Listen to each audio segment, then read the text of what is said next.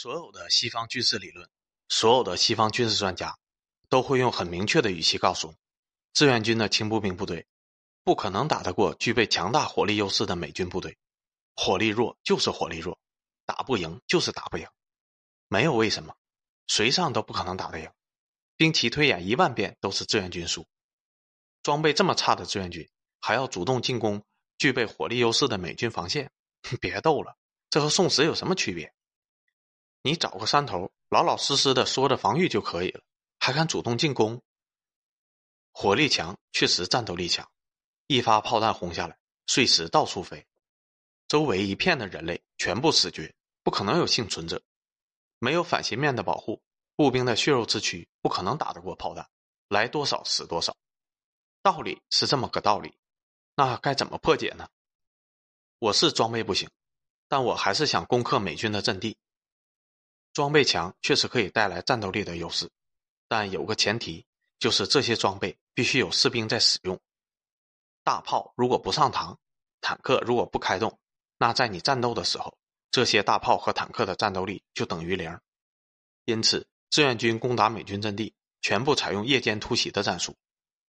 志愿军有个绝活，就是能够在敌军的眼皮子底下潜伏一整夜，甚至在敌军阵地三十米远的地方潜伏整整一夜。整连的人连一点声音都不发出来，然后发动突然袭击，在几十秒钟内冲到敌军的阵地上，瞬间解决战斗。你大炮再厉害，重机枪再猛，如果还没来得及使用，阵地就没了，那这些好装备就等于不存在。著名的战斗英雄邱少云就是跟着五百人的大部队，趁着夜色摸进到距离敌人阵地仅仅六十米的蒿草丛中，然后美军随机发射的燃烧弹。恰好落在了邱少云身旁，为了不暴露大部队，邱少云忍着剧痛，活活被火烧死，壮烈牺牲。我军部队全部抵达预定位置后，对猝不及防的美军发动了突然袭击，瞬间攻占了三九幺高地，全歼了美军的一个加强连。美军的阵地防御力确实很强，但是在志愿军的这种打法下，他们只有十几秒的反应时间，然后。志愿军就冲到了防线里，和美军搅在一起。大炮没用了，重机枪也没用了，大家就是面对面的血拼。很多美军都是从梦中临时惊醒参加战斗的。这种情况下，阵地最终被攻克，很奇怪吗？只要夜色降临，所有的美军阵地附近都有可能瞬间出现几百个志愿军，十几秒内就能够突破防线，每个阵地都有可能被攻击。谁也不知道下一个被攻击的阵地是谁，而且每天都有可能出现这样的事。在这么风声鹤唳的情况下，你敢睡觉吗？美军被这个战术搞得差点精神崩溃。这种谨慎的潜伏打法，纯粹依靠夜色抵近突袭，是当年打国民党军的一个小战术。打国军的效果没有这么好，因为很麻烦，有战果更大、更省力的选项。但是打美军的效果。不是一般的好。前线士兵的民主会议一开，很快全军通报就下来了，大家都用这个战术打。当然，还有很多其他可以用来进攻的战术，都是专门针对美军进行发明或者优化的，背后是无数志愿军战士的献计献策。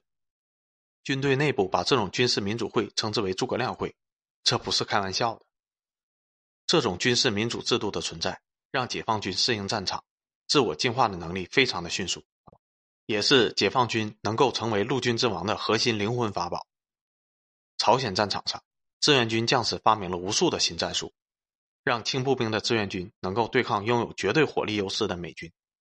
但很明显，有大炮一定比没有大炮强。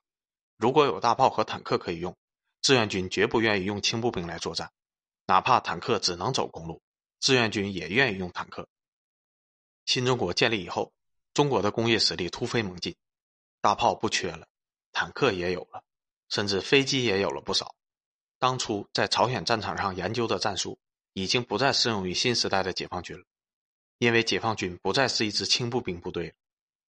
反斜面确实好用，但直接用火炮将对手的火炮阵地炸没，这样更好用。到了对越自卫反击战那会儿。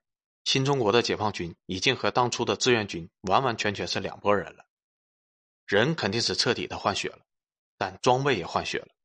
对越战争时期，解放军的火力强度丝毫不亚于抗美援朝战场上的美军。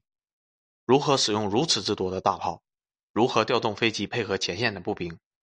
开国元勋们传下来的战法里面根本没有写这个，因为他们那个年代压根儿就没有飞机可用，连打一发炮弹都得首长批准。越南北部山地相当之多，如何在山地彻底的发挥出大炮和坦克的威力？如何用坦克和大炮消灭据守山头的越南轻步兵？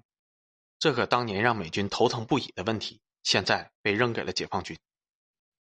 仅仅因为没有完美的战法，就把手头的大炮、坦克扔掉不用，那不是傻吗？所以，解放军肯定是要用大炮和坦克的。至于能够在山地完美发挥大炮和坦克威力的新战法，那可以慢慢的研究嘛。对越自卫反击战刚开始那会儿，我们对解放军前线的战果并不满意。不满意的原因，并不是因为打不过越军，而是因为在拥有这么强的火力优势下，我们的损失超过了预估。越南轻步兵是我们教出来的，现在我们的火力还彻底碾压他们，怎么看我们的战损都应该很小啊，小到几乎没有的那一种。当年我们能够用轻步兵打得美军嗷嗷叫，如今我们的装备强了几倍不止，那战斗力还不得突破天际吗？但是打起来之后却发现并不是这样，战斗力确实强了不少，但并没有让我军的战斗力成正比增加。大炮、坦克的优势，我们并没有完美的发挥出来，怎么办？究竟怎么打才能够让大炮和坦克完美的发挥出优势，在山地环境下碾压轻步兵？美军不知道应该怎么办。要是他们知道，当初就不会被志愿军压着打了。全世界都没有人知道这个问题的答案。完美的战术没有，全世界都没有。但是通过军事民主集中制，连支部。日复一日的组织士兵开会，大家七嘴八舌的讨论这个问题。对越自卫反击战仅仅只打了一个月，我军的战术就出现了突飞猛进的发展，各种条例被不断的改动，一些优秀的战例战法被指挥部不断的传达给下级各部队。短短的一个月时间里，解放军的大炮、坦克的契合度飞速的提升，火力优势发挥的越来越完美，大炮的打击效果越来越好了。如果能够这么打上七八个月，我觉得完美战法就基本上被前线的解放军战士给研发出来了。这是真正的群众战术。二战之后，人类进行了第三次技术革命，军事武器也跟着出现了革命性的更新。现在的军队和二战时期的军队完全就是两码事。举个最简单的例子，现代军队的军事卫星加精确制导武器，可以轻易的隔着几百公里。精准的炸掉军队的指挥部。二战时的军队，连指挥部究竟是怎么被炸掉的都无法理解。以二战军队的组织模式，一旦指挥部没了，基本上就等于全军瘫痪，坐地等死了。现在的军队打二战时期的军队，就好像当初八国联军打清军一样简单，简直就是一边倒的屠杀。这是武器代差带来的绝对力量优势。当年志愿军引以为傲的步兵夜间大规模穿插运动的战术，在军事卫星的探查下，已经失去了一切意义。当年志愿军引以为傲的夜间摸黑抵近，在三十米的距离发动突然袭击的战术，在夜视仪的探查下，也已经失去了一切的意义。当年的完美战术，随着军事武器的革命性创新，已经全部都作废了。但很幸运的是，这些新的军事装备，中国都有。军事卫星我们有，洲际导弹我们有，第五代战机我们也有。解放军和美军的装备差距依然存在，但差距已经是历史最小，前所未有的小。如果真要在战场上分高下，不怕死很重要，但更重要的是如何通过新的战术完美的发挥这些新装备的威力。不要觉得战术没有用。二战时期，希特勒发明了闪电战。完美的发挥出了坦克在平原上的威力，直接让实力相差无几的法国迅速被灭国。而志愿军发明了一系列最适合轻步兵的战术，导致在朝鲜战争上拥有绝对力量优势的美军被打得憋屈无比，最终被迫握手言和。战术的作用不是一般的大。按照传统思维，把坦克当成步兵的冲锋掩体用，你就是二战时期的法国军队。按照新思维把坦克集中起来当做独立部队用，你就是二战时期的德国军队，结局就是一边倒的碾压。如今的战机、导弹、潜艇、航母，究竟怎么用才能够发挥出完美的力量呢？美军的传统思维一定是正确的吗？如果不正确，那什么战术才是正确的呢？如今，中国建立起了多个实战演习场，不断的进行实战测试，不断的进行军事演习。每次演习结束，连队党支部都要召开军事民主会议，大家一起讨论战斗中的得失。从士兵到连长都要发言，然后连长去和团长、营长一起开会。这一制度美军是没有的，他们的底层士兵没有发言权。也没有人认为这群大头兵能够提出什么有用的军事见解，能够完美发挥最新一代武器的战术。目前人类还没有头绪，即便有人提出了相关的理论，不经过实战检验，也不会被人接受。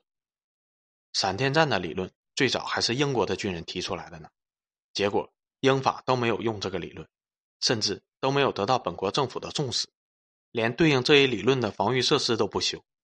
后来。被打惨了，才追悔莫及。谁能最先发现能够完美发挥现代武器的新战术，谁就能成为新一代最强的军队。其他人反应过来的时候，已经凉了。那究竟谁才能第一个发现新一代完美战术，并在全军贯彻落实呢？我认为，冠军一定是拥有民主集中制的军队，因为这样的军队可以群策群力，可以充分发挥出群众的聪明才智。几百个军事专家再聪明，也比不过几十万乃至于几百万的普通士兵。民主集中制曾经是地球陆军之王的灵魂法宝，我看这个法宝，中国的陆海空三军都可以用。文章到这里就结束了，感谢作者的分享，我们下期再见。